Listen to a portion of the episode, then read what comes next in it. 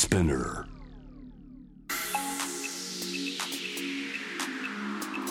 Amazon exclusive. Jam the world. Up close. フォトジャーナリストの安田なつきですニュースから今を知り未来を見立てる情報プログラムジャムザワールドアップクロスさあ、あの、9月からですね、あの、国連の総会が始まりまして、で、まあ、安全保障理事会のこう改革どうするのっていうことが大きく注目をされているわけですよね。その、まあ、特にそのウクライナに対するロシアの侵攻後に、まあ、その国際法に反して他国にこう侵攻していく国が拒否権をこう持っているという、まあ、構造そのものをこうどうするのかというこう議論がずっとこうあるわけなんですけれども、まあ、一方でそのまあ、戦争って例えばその不平等だったりですとかあるいはその気候危機によってもこう起こされていくものなのででじゃあ人権理事会はどうするのかとか気候サミットどうしましょうとかあの各分野で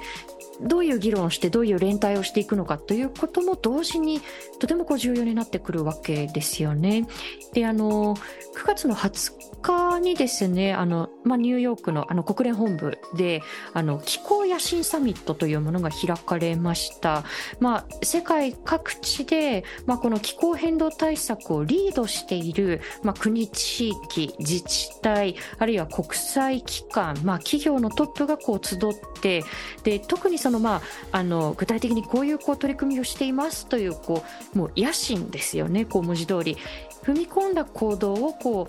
う、まあ、発言できる、まあ、代表者たちがこう発言をしていったわけなんですけれどもあの日本のこう岸田文雄首相は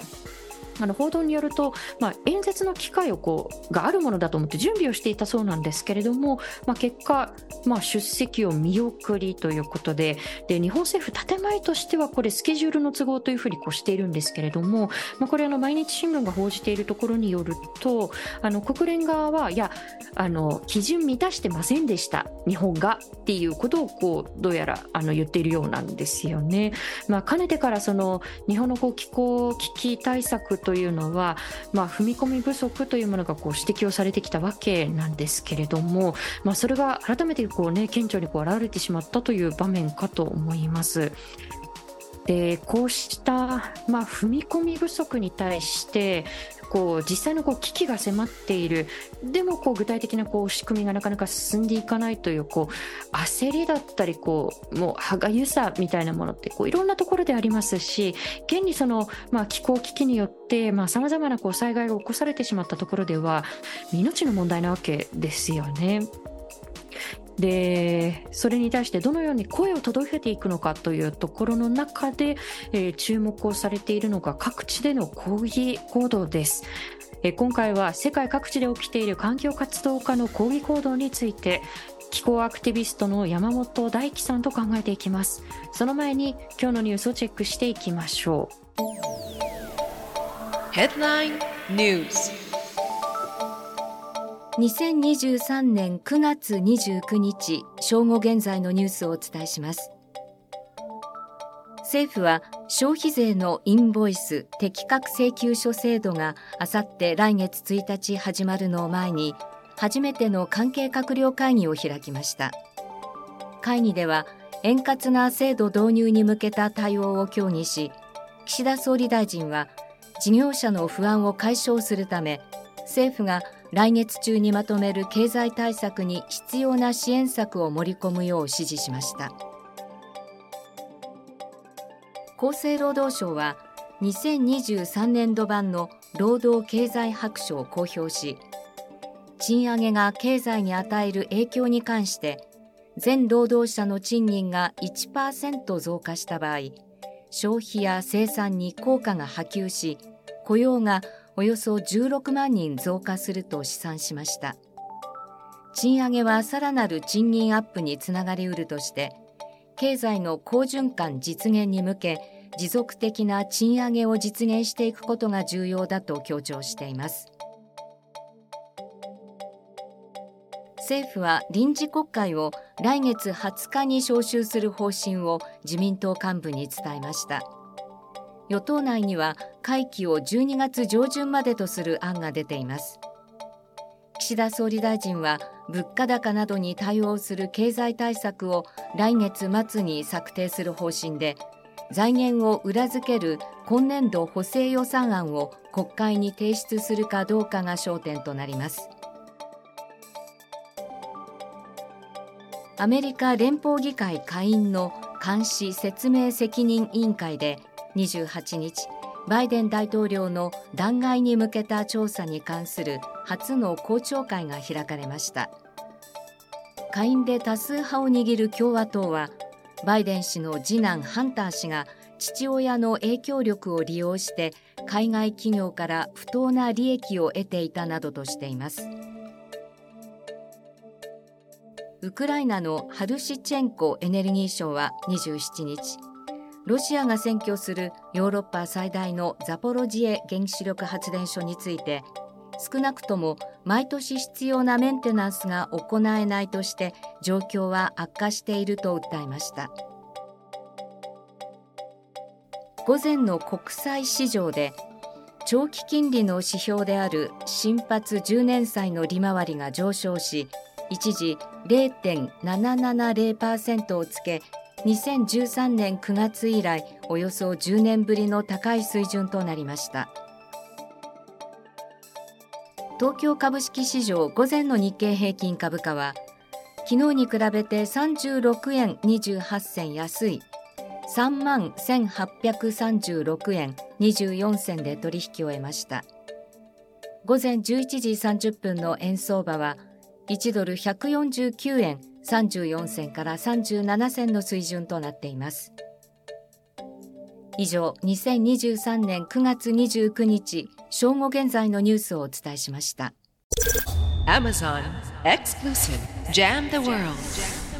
Up Close. ジャム・ザ・ワールドアップクロス金曜日を担当するフォトジャーナリストの安田なつきですさあ9月24日にドイツの首都ベルリンで開催されたベルリンマラソンで環境活動家らがスタート直前にコース内に塗料をまき現行犯逮捕されました。同じ団体のメンバーは9月17日ベルリンにある東西ドイツ統一のシンボルブランデンブルク門の柱にオレンジ色のペンキをかけて政府に気候変動対策を加速するよう求めていました。また9月7日にはテニスの四大大会全米オープンの女子シングルス準決勝で環境活動家らがやはり抗議を行い試合が49分間にわたって中断されるなどこうした環境活動家の抗議活動が世界各地で相次いでいます。このような動きを私たちはどのように捉え受け止める必要があるのか。気候危機を記憶する発信型ムーブメントレコード1.5の共同代表気候アクティビストの山本大樹さんと考えていきたいと思います。山本さんよろしくお願いします。よろしくお願いします。さああの冒頭で少しあのご紹介しましたが気候危機を記憶するこの、えー、発信型ムーブメントレコード1.5なんですけれどもこれまでどのような活動をなさってきたんでしょうか、はいはい。まだあの団体としては去年の今頃ぐらいから活動を始めているので1年ぐらいなんですけれども、はい。あの、主には去年11月にエジプトで開催された COP27 というあの国連の気候変動枠組条約の締約国会議での参加と、その会議で、この会議の会場で行われている市民アクションを中心に、うん、あの取材をした市民、なんというかこうアクションドキュメンタリーですね。を、えー、制作をしまして、今 YouTube 上だったりとか、あとはあの映画版を作って上映なんかをしている、まあ、映像メディアに近いようなドキュメンタリー制作中心ではありますが、まあ、YouTube 配信とかもやりながらっていうような活動ですね。はい、ただこう、なんていうか普通の、普通のと言いますか、ただシンプルに情報発信するんではなくて、そこにこう、ムーブメントとしての要素が加わっているような、そんなような活動をしています。うん。あの私も実はあの映画をこう拝見してで COP27 ののこう会場で何が起きていたのかということで、うん、やはりこうニュースメディアではこう断片的にしかこう伝えられていなくて会場のこう温度感まではどうしてもこう伝わりきれていなかったのかなというふうに思うんですけれど、あの皆さんのこう映画からは、まあ、各国から集まったこうアクティビストの方々のさまざまなこう形のこう抗議だったり、まあ、それとはこう対照的に、まあ各国のこう責任ある立場にあるはずの、まあ、貢献力にある人たちだったりがなかなかこうのれんに腕押しみたいなこうあの対応しかなされなかったりということの歯がゆさだったりいろんなことが描かれていましたが特にその、はいまあ、現地に直接行かれて山本さんの中であの印象的だったこと特にこう、まあ、ご自身の中でこう残っていることというのはいかがですか？そうですね。もうなかなかこう、一言で表すのが難しいなと思っていて、はい、なんとも言えない無力感と、一方でたくさんの仲間が集まっている、こう、安心感といいますか、なかなかこう、日本国内で、こう、少人数で声を上げていると、もうやればやるほど精神がすり減っていくようなこともある中で、あ、こんなに仲間がいたんだっていうのと、ただ一方で自分自身がその場に立っていいのだろうかっていうふうに思ってしまう。それは何かっていうとですね、気候危機において、まあ、この日本に住んでいるっていうだけで、ものすごくその加害者性が強いアイデンティティにあるということを何よりもまあ感じた23週間の取材活動でしたね。あやはりこう CO2 をこう大量にこう排出してきた側の国から自分たちがこうやってきているということの、それにそれに対するこう葛藤ということですかね。そうですねやはりまあ普通に生活をしているだけであの加担をしていて見えないところで実はものすごく苦しんでいる人たちがいて、まあ、一方でそのあの自分たちは若い世代としてこうあの気候変動に声を上げる人たちだということでメディアからも取り上げられるし、周りからそう見られるし、まあ、自分もそういう気持ちで、ある種そっちの意味では被害者世代なわけですよね。ただ一方でその特権を持っているっていう、この交差している中に自分が存在していて、それぞれを常にこう繊細に捉え続けないといけないなというのを感じたのが COP27 でした。なるほど、まあ、おそらくあの取材の中でも一つキーになってくるのが気候正義というこう考え方だと思うんですけれども、はい、やはりこうアクティビストの方々もこう声を上げる交際に、まあ、いろんなこうシュペーレヒコールがこうあるわけですけれども、うん、一つはやはりこうペイアップですよね。その、はい、まあ、自分たちがこうあの受けてきたダメージだったりそういうものに対して賠償するこう責任があるだろう。特にそれは、まあ、CO2 をこう大量にこう排出してきた側に対してのこう言葉だと思うんですけけれども、でそれに対してこう被害を受けている側というのは、まあ、例えば、まあ、パキスタンでこう大きな水害があったりですとかこう CO2 をこれまでこう、まあ、先進国いわゆる先進国に比べるとやはり排出してこなかった側の国々のしかも市政の、まあ、脆弱な立場に置かれている人たちがこう被害を受けている、まあ、こうした不均衡の中でやはり、まあ、身を置くとこう葛藤というのは山本さんもやはりこう感じられたことなんでしょうか？そうですね。やはりこう気候変動を訴える中ですごく気候変動っていろんな業界にもつながっていくし、どういった、こう、なんていうか、社会との関わり方をしていても、取り組みの問題で、今、それこそあの SDGs とか、サステナブルとかっていうのも、ある種こう流行りのようになっていたりする中で、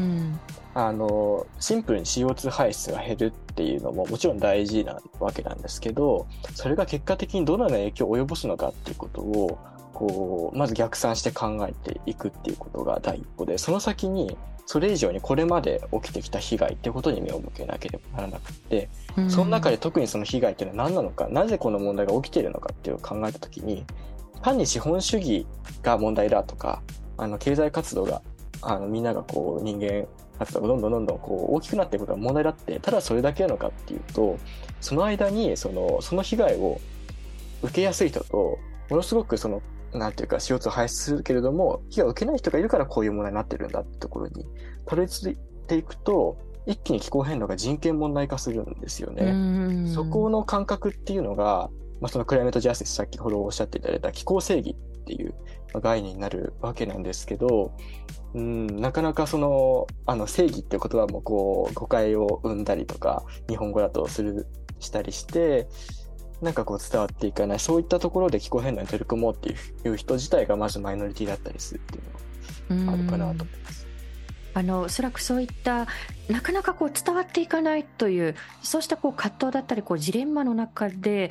さまざ、まな形のこう抗議活動がこう行われてきてで今回の配信ではその抗議活動について山本さんと考えていきたいんですけれども、まあ、冒頭でお伝えした通りですね例えばそのベルリンマラソンであったりですとか、えそれからその、まあ、ブランデンブルク門での抗議行動を行ったこの環境活動家の団体は、まあ、これまでのもこう振り返ってみると、まあ、のいわゆる名画と呼ばれるようなこう絵に対して、まあ、マッシュポテトだったりこうスープをこう投げつけるようなこうアクションを行っていたりですとか、まあ、あとはその、まあ、道路にこう手を接着させて、まあ、あの交通をこう止めるというこうアクションをこう行っていたりするわけですよね。でこうしたその、まあ、まずドイツに目を向けたいと思うんですけれどもこうしたドイツでのこう抗議活動というのは山本さんどんなふうに率直に捉えましたか？はいそうですね、まあ、やはりそのなんかこう誰かの権利を脅かしたりとか傷つけるっていうことが起きてしまうアクションというのはもちろん推奨できないと言いますかもちろんそれ自体はがいいことだというふうには僕は思わないんですけれどもただ僕たちもどうやったら自分たちの声を聞いてもらえるんだろうっていうのを民主的なプロセスの中範囲内でこう精一杯頑張ってきたわけですけれどもそれでも変わってこなかった現実というのがあって、うん、うんまあ、そういう中でなんていうか、特にそのドイツとか、まあ、イギリスとか、そういった国々民主主義国家なわけですよね。それでも聞いて、聞かれてこなかったっていう、そういう背景があって、うん、ある種まあ過激と取られるような、こう人の目を引くようなアクションっていうところに、まあ、出ざるを得なかったっていうところが、やっぱり大きいのかなと思っていまして、すごく複雑な気持ちですね。なんかこう。そうですね。うん、ただ一方でその、じゃあそういったやり方をすると理解を得られないからやめろっていうのも、それもまた違うじゃないかなと思うっていうところが、うん、僕の今の感覚です。うん、あの一応こうあの念のためにこうお断りをしておくと、まあ、このベルリンマラソンに関しては大会の2日前にこういうアクションをするんだというこう予告が、まあ、なされていて、まあ、その上でこう計画が実行されているということはあのお伝えしておいた方がいいかなというふうに思うんですけれどどうでしょうその、まあ、それでもこう、まあ、や一概にこうやめてください。やめるべきだと言えないということは、あのおそらくいろんなところにこう現れていて、まあ、例えば冒頭でこれもこうお伝えしたんですけれどもテニスの全米オープンを舞台にした抗議活動をお伝えしましたけれどあのこのアクションに対して観客の方からまあ、環境活動家に対して、まあ、ブーイングが浴びせられてしまったという一方で、うん、まあ、の試合をこう中断せざるを得なかったガウフ選手があのこうしたコメントをしているんですよね。あのもちろん勝っている時に怒ってほしくないけれど、えー、彼らが声を聞いてもらうために必要だと信じて取った行動ならあまり怒ることはできないということであのこうしたコメントについて山本さんどんなふうに捉えていますか？そうですね、まあ、やはりあのそこに希望があるのかなとも思っていましてもちろん、うん、あのうん、あの中断させてしまったっていうことにそれがいいことだとは、まあ、先ほども言ったとおり思わないんですがただ、うん、やっぱりそういうふうにして少しでもこのアクションによって危機感を共有できるできたのならよかったなっていうふうに思うところですね。うんあのやはりこう、まあ、手法としてはさまざまなこう批判を浴びるようなこう手法だけれども、まあ、背景をこう掘り下げるとこれまで民主的なこうプロセスを経てもなかなか気候危機を訴えるようなこう声がいまいちこうあの仕組みに反映されない届かないということがあって。ってでだからこそこうした手法に訴えるこうあの活動からを一概にこう否定することはできないというそういったこう、うん、今捉え方をしているということですかね。そうですね。やはりそのこう話し合いのテーブルにつかせてくれないっていうことがずっとこうどんなアクションをしても続いてきた中では、うん。まあ、一部そういったあのこれまでもそういう意味ではですねその過激なアクションっていうのがなかったかと言われると、まあ、なかったことはないですよね。一応その、こうクリエイティブなアクション例えばなんかこう権力者というかこう政治家の顔のこうあのこう揶揄するような形のこう絵を描いてあ風刺画のようなものですかね。みたいなものだったりとか、はい、そこに対して落書きをするみたいなそういうのも多分ありましたし、あのいろんな形であったわけですよね。でクリエイティブなっていう意味ではこうより例えばあの何ですかね。あのこう地球を地球の絵を描いて地球がこう燃えてるみたいなのとかもいろいろあるわけでいろんな表現方法をしてきたわけですけど、うん、うん、なんかそれでもダメだったっていうところの結果なのかなっていうふうに思います。うん。あのま、特にそのあの昨今こう注目されているのがそのいわゆる名画と呼ばれるようなこう絵画に対してのこう抗議活動ですよね、まあ、例えばその、まあ、ゴッホのひまわりにこうトマトスープをかけるようなこうアクションがあったり、えー、ダ・ヴィンチのそのモナ・リザに対してまあケーキが投げつけられたりということがあったんですけれどどうでしょう？こうした、まあ、世界的にこう知られているのはアート作品にこう、はい抗議のこう矛先がこう向けられるというその背景というのは山本さんどんなふうに捉えてますか？そうですね。一つはそのあの大手石油会社が、まあ、美術館に対して多額の資金援助をこれまでも行ってきているという背景があって、はいはい、そういった意味でずっとそのあのなんていうかそういった結びつきをあの批判するようなあの活動っていうのはあの前からあったというふうには聞いていますし、あのそうですね、まあ、そういったところを可視化するためのアクションだったとも言えると思いますし、まあ、これもその同じようにそのあの絵自体を傷つけるようなものではなかったっていうところも重要なのかなと思っていまして、はい、あのそうですね、まあ、その結果的にじゃあそれが本当にそのじゃあその、うん、美術館とその結びつきを石油会社に結びつきっていうのをあのすごい早い、なんていうか、その後すぐに変えた、変えるような動きになったかっていうと、結果を見ればそうではないのかもしれないんですが、問題提起としては非常に大きなあのインパクトがあったんじゃないかなと思います。うん。あの今の点、非常にこう重要だと思っていまして、まあ、例えばその、まあ、石油だったりこう天然ガスのこう産業の中ででなかなかその気候危機に対するこう、まあ、対策ができていないようなこう企業がも思いっきりこう SDGs のこうバッジをこう前面に出してある種のこうウォッシュみたいなあの、うん、ことをしているということに近いのかもしれないですけれどやはりそうしたこう対策をせずに、まあ、美術館だったりこうギャラリーにこうお金を出して社会的にいいことをしているでしょっていうふうにいうふうにこうなると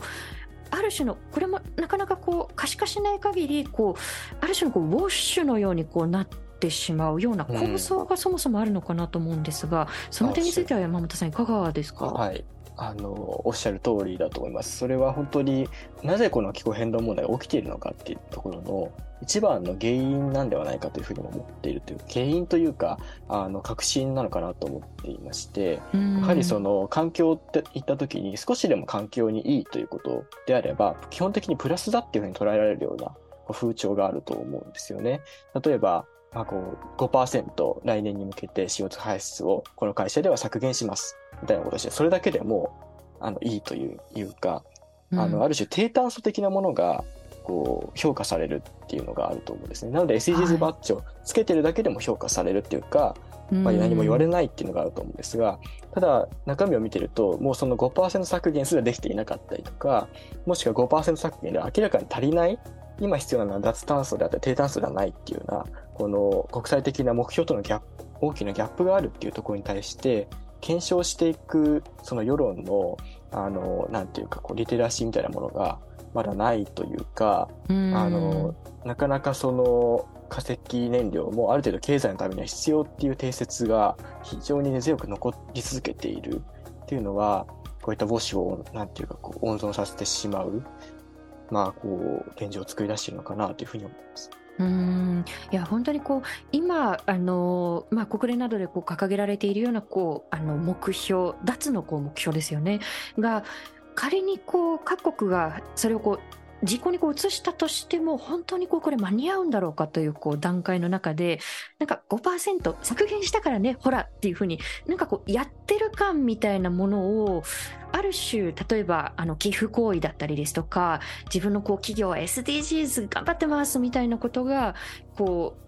覆い隠してしまうようなそういうこう危機感も持つということですかね。うん、そうですねやはりその環境に取り組むこと自体がいいことっていうふうにな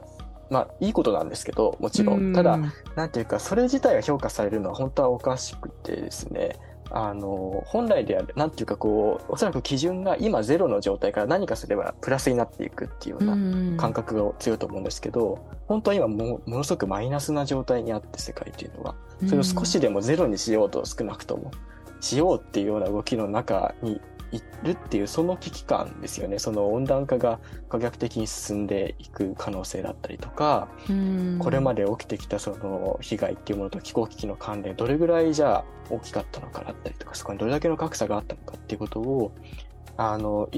本当に検証して科学者はそれをずっと警告をし続けてきていることに、まあ、耳を傾けなかった結果そしてそれがまだ今も変わっていないっていうことなのかなというふうに思います。うんだから今お話しいただいたようなこう本質が、まあ、これはそのメディアの我々こうメディアの問題でもあると思うんですけれどもなかなかこう伝わりきらずでこうしたその抗議活動が、まあ、エコテロリズムだというふうにこう、まあ、呼ばれてでそれがこう見出しとして一人歩きをしたりですとかあとはまああのこれは今年の5月ですね。あの、イタリアのローマにある、これもこう世界的に知られていますけれども、トレビの泉で、まあ、環境活動家がやはり、まあ、大量の黒い液体をまいて抗議活動を行ったということが、まあ、報じられたと思うんですよね。で、その清掃をしますというために、水が、まあ、30万リットル廃棄される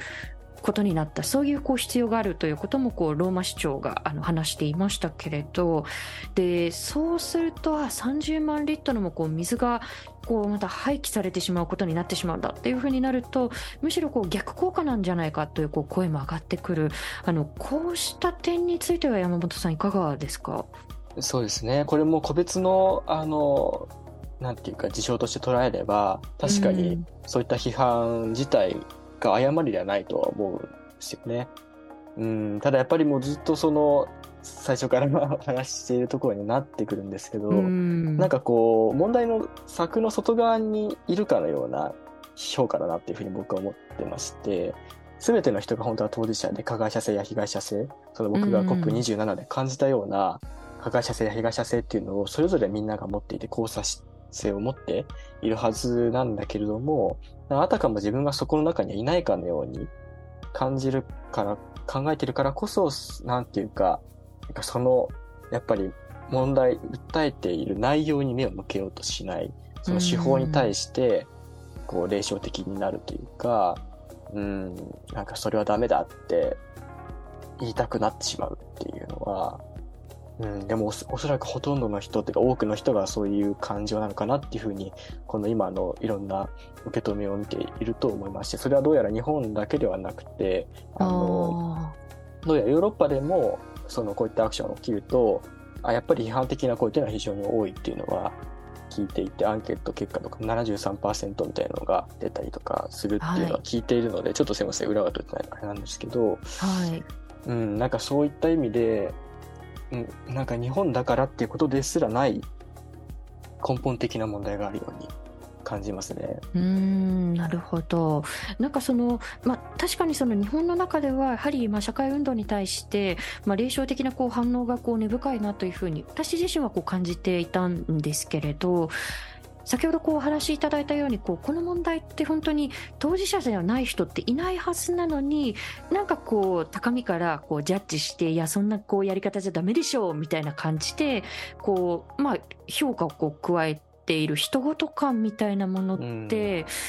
まあ、日本に限らずこれはもうコップのこう会場のこう温度感といいますか、まあ、そういったところでもこう感じられたことなんですかね？そうですね。やはりその、うん、なんていうか、もちろん気候危機が危機だっていうことは分かっているっていうことをするんですよね。その、ただ、それは、その、うん、なんかやっぱりその痛みを知らないというか、やっぱりそのこの問題に声を上げる人々って何らかその問題に対して声を上げなければならないようなことになってしまったあの背景を持っていたりするわけですよね。で、コップに集っているそのアクティビストたちっていうのは、それこそその自分の家が流されて洪水によって流されてしまったりとかあの故郷が奪われてっていうようなことだったりとか、はい、そういった痛みも、ね、犠牲になったという方のこう証言も映画の中で出てきますよね。そうですね。あの、そういったその何にも変え難いその苦しみっていうのをある種こうなんていうかそこそれをもうこれ以上生み出さないために声を上げているはずなのにそういったところではないところでなんていうかそのなんか完全にビジネスの話になっていったりとか、コップの会場だと特にそういった場面があの各国パビリオンでは目立ったり、特に日本のパビリオンでは、あの企業の技術を売るような展示に近いようなこうパビリオンになってしまっていたりとかっていうのは、うん、なんかその、やっぱり問題の深刻さっていうこともそうですし、やはりそれはやっぱり、あ、加害者側なんだなっていう評価にしかならないっていう悲しさっていうのはあるような気がしています。うんあの確かに皆さんがあの撮影されたこう、まあ、COP27 のこう会場のこう動画をこう見ていても、まあ、あの外にこうバーンといろんなこう写真とかこう文字とかがこう貼ってある中でなんかサイエンスみたいなこう、テクノロジーのなんかこう見見本市に来たのかなみたいなこう側面も一方でこうあって。ったと思うんですよね。で、そのテクノロジーのアピールのこう場じゃないんだけどなっていうところと、まあ、実際にこう被害をこう被ってその場でまあ声を上げていた方々のこう帰りみたいなものはやはりこう現場にいらっしゃってこう感じられたところですかね。そうですね。やはり特に日本の場合はその技術テクノロジーっていうのを非常にこう強く押し出す側面があって、日本といえばみたいなので、こう過去貿易だったりとか、あの技術の日本みたいな、技術力のみたいな、そういったあの、なんていうかこう、売り出し方っていうのをまさにコップでもやっていて、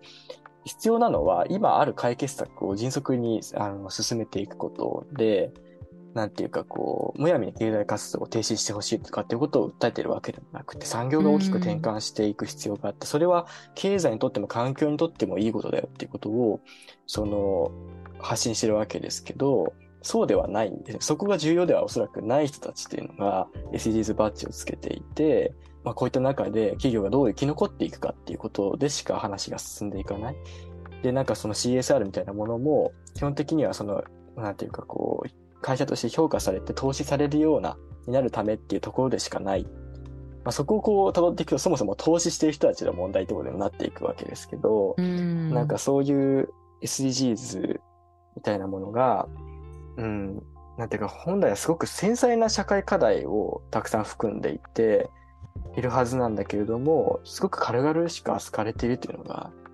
印象ですね。なので SDGs って本当は素晴らしいはずなんですよ SDGs 自体は、はいはい、なんですけどそうではなくなっていくようなこう感覚っていうのもなんかすごく悔しい感じがあります。いやそうですねあのカジュアルなファッションではないんだけどなということは私自身も非常に感じる場面が多いんですけれどあのそうしたその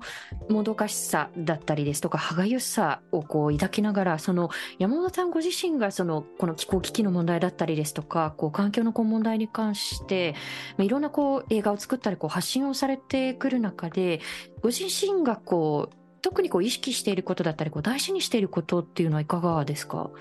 はい、そうですね。一つは、やはりその人権問題として気候危機を捉えるっていう意味では、うん、あの、具体的に、例えばジェンダー LGBTQ の権利だったりとか、あの、外国人の権利であったりとか、あの、生物多様性であったり、もしくは平和であったりとか、その SDGs にもちろん書かれているようなこともですし、そうでないものも名前にもならないような問題も含めて、そういった観点から考えていくっていうことですね。なので、例えば気候変動問題のこう交差性ですね、加害者性と、まあ、特権性だったり、もしくは被害者性の部分で言うと、例えば男性の方が世界では気候変動の影響を受けにくいという、まあ、論文が出て、逆ですね、まあ、女性の方が受けやすいという論文ですね。が出ていたりとか、もしくは女性、子供、高齢者だったりとか、社会的に脆弱な層から順番にこのあの危機の被害を受け受けていくと。で、そういった層ほど声を上げる力というのが、あの、声を上げる力がないというよりも声を聞いてくれない人たちであるという意味で、実は COP27 の会場でも、こうフェミニストとしても有名な方がこう活動していたりとか、もしくは黒人差別の問題とも戦っている方が気候活動家でもあったりっていうようなことが当たり前のように起きているわけですね。はいはい、そういった観点で気候危機をまず捉えてほしいということがまず第一歩。なので、シンプルにその、こう、知ってほしいっていうことではなくて、その内容としてそういった捉え方、そういった入り方っていうのが、やっぱり何よりも重要かなと思って発信をしています。うんいや本当にこう、まあ、あの近くでこう上映会があるということにこう気づいた方にはぜひ見ていただきたいんですけれども本当にこう人道上のこう人権のこう問題なんだなということがあの強く突きつけられて、まあまあ、これはもうずっと本当であればこう突きつけられている問題のはずなんですけれどもやはりこう世界がそれに対してこう十分に応答してこなかったという現状があるかと思います。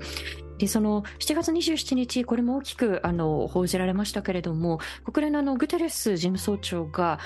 地球沸騰の時代が来たというふうにこう、そんなこうワーディングを、言葉遣いをしましたよね。で、確かにこう温暖化大変だ、こう環境問題大変だっていうことはずっとこう以前からこう言われ続けてきたことのはずなんですけれども、じゃあそれが具体的なこうアクションにあるいは制度につながってきたかといえば、まあ、特にこう日本の中ではこう不十分すぎるというふうなこう指摘がなされてきました。で、このまあ、様々な形でその環境活動家のその抗議運動が、まあ、抗議活動が日本でも報じられて一部では非常にこう霊障的なこう反応がなされてしまっているわけなんですけれども改めて最後にこの私たち一人一人がこのメッセージをこうどのように受け取る必要があるのかというところを伺えますか？そうですね。うん、なかなかこれも僕自身も何とこう言っていいのかっていうのがありますが、やはりその彼らが具体的に求めている声をまず聞いてほしいということですね。うん、例えば、イギリス政府に対して2030年までにあの化石燃料からの撤廃をみたいなことだったりとか、必ずメッセージがあったりするわけです。うん、なので本、本来であれば報道ではそれも同様に報じてほしいんですけれども、なかなかそういったものは報じられない。中身については報じられない。彼らのそのアクションが無駄になってしまうっていうのが一番悔しいところですね。で、加えてこの問題に取り組むということがですね、特にまあ日本の場合のような気もしますが、我慢の問題、一人一人の努力の問題だというふうにされてしまうっていうのも一つ、その、なんていう、こういったものに対する批判にもつながるのかなと思っていまして、そのこう、その見ている人は自分に対してもっとなんていうかこう節約しろとかエコに生活を送れっていうふうに受け取る人もいると思うんですよね。うん、なんかエアコンの温度設定をちょっと上げてみろとかね、うん、なんかそういうところに賠償化されてしまったりしますよね。そうですよね。ただそれって実はそういったことを言っている人たちのはむしろそういった化石燃料企業だったりとかそういったなんていうか利権を温存したい人たちのある種、ちょっと言い過ぎかもしれないですが、そういったナラティブにむしろあったりして、あの、僕本当に訴えていることっていうのは、あの、根本的にシステムが変わっていって、人々の生活がもっと豊かになることなんですよね。なので、決してその、なんかよくこういった環境問題ってなんか江戸時代に戻った方がいいんじゃないかみたいなことを言ったりすると思うんですが、もちろんそれ、そういったことが全く間違いではないかもしれない。例えば、もう少しスローダウンした生活を送るべきだっていう主張ももちろん必要なわけなんですけれども、うん、それ以上に実は、あの、特に、まあ、この気候変動でいうと再生可能エネルギーだったりとか、あの、住宅の断熱であったりとか、電気自動車であったりとか、そういったそのものっていうのがすでにもう十分に実現可能で、かつ環境だけではなくて経済も豊かにする可能性がある、あの、解決策として、もうずっと言われ続けてきているということを、ぜひ知ってほしいというか、その、一人一人の努力の問題ではないということを、まず捉え、そこは一つ誤解とも言えるのかなと思っていまして、ん。なんかそういったところもこう、そういった誤解もほどきながら、その問題との向き合い方っていうこともぜひ見つめていただきたいというのが、うん、なんか注文が多いんですが、すごくその、この問題を、はい、考えていく上では、多分超えていく壁がたくさんあるんだと思うんですね。でも、少しこう理解してしまえば、そんなに難しいことでもなかったりするので、うん、なんかその、手法ではなくて、やはり問題そのものと向き合ってほしいというのが、僕の、うん、とにかく伝えたいことだし、うん、なんていうか、そうですね。やっぱりこの問題にの被害を受けている人たちからすれば、そういったアクションをよくやってくれたって思う人たちも絶対いると思うんですよね。それぐらい、ものすごく大きな被害が見えないところで起きているというのをぜひ知ってほしいです。うん、命と人権の問題だということあのそれをこう改めてこう知る機会になるんではないかと思うんですがあの山本さんご自身があのこう作られたレコード1.5としてこう作られた映画が、まあ、いろんなところでこう自主上映があったり、まあ、他のところでこう招かれてのこう上映会があったりということですが直近ですといつ頃に予定されているんでしょうか？はい、はい、ありがとうございます。あの直近ですと10月14日に品川駅の近くの会場でになりますけれども、あの、こちらの依頼上映という形でご依頼をいただいての、えー、このレコードアンプルハイブが作成した気候危機が叫ぶっていう COP27 のドキュメンタリーが上映会が行われます。あの関係 NGO の気候ネットワークによる、えー、イベントになるので、実はそのページという意味では、はい、レコード1.5ではなく、そのページの大元は気候ネットワークの方に ありますので、ぜひそちら、あの、調べていただければなと思いますし、レコード1.5の方でも、ちょっとあのできたら、なるべく案内がこう僕たちの、例えばインスタグラムだったり、ツイッターだったり、ホームページから見れるようにちょっとしておきたいなというふうに思っております。はい。それから、えっと、11月にはですね、東京での上映会もう一度企画しているのと、あと10月29日ですね、に札幌にて第5回の自主上映会、ディレクターズカット版の上映会が行われます。うん。あのぜひあの直近の10月14日の上映会に関しては気候ネットワークのホームページをぜひご覧ください。そして今後の実習上映に関しましてはレコード1.5のサイトやそして SNS などを皆さんチェックしていただければと思います。ということで山本さんありがとうございました。ありがとうございましたさあ、の、山本さんのお話の中で、もちろんその講義の手法については、こう、いろんな、こう、まあ、議論があったり、こう、批判があったりということで、まあ、あの、トリビの泉で、その、水を大量にこう、廃棄しなければならなくなった結果としては、え、これって本当にそれでその手法で良かったんだろうかっていう声は待ってしかるべきだとは思うんですよね。で、一方でじゃあ、なぜそれをこう、やらざるを得なかったのかって、こう、本質がなかなか伝わっていかないということは、これってこう、メディア側のこう、問題でもあると思うんですよね。で、まあ、抗議をしている側としたら、じゃあ、じゃあ、何だったら報じてくれるんですか？何だったら聞いてくれるんですか？っていう、こう、現状がこう、すでにあるっていうところは、まあ、置き去りにしてはならないところですし、まあ、山本さんのこう、お話にあったように、誰しもがこう、当事者なわけですよね。高みからジャッジして、いや、そんなやり方じゃダメだよ、ププっていうふうに、なんかこう人ごとにこう語っている場合ではないっていうこう状況が本来ではあるはずですよね。じゃあその、いや、そんなやり方じゃダメだよって言っている、こう、言ってる足元ですでにこう地球はこう沸騰しているわけですよね。で、その本質に対して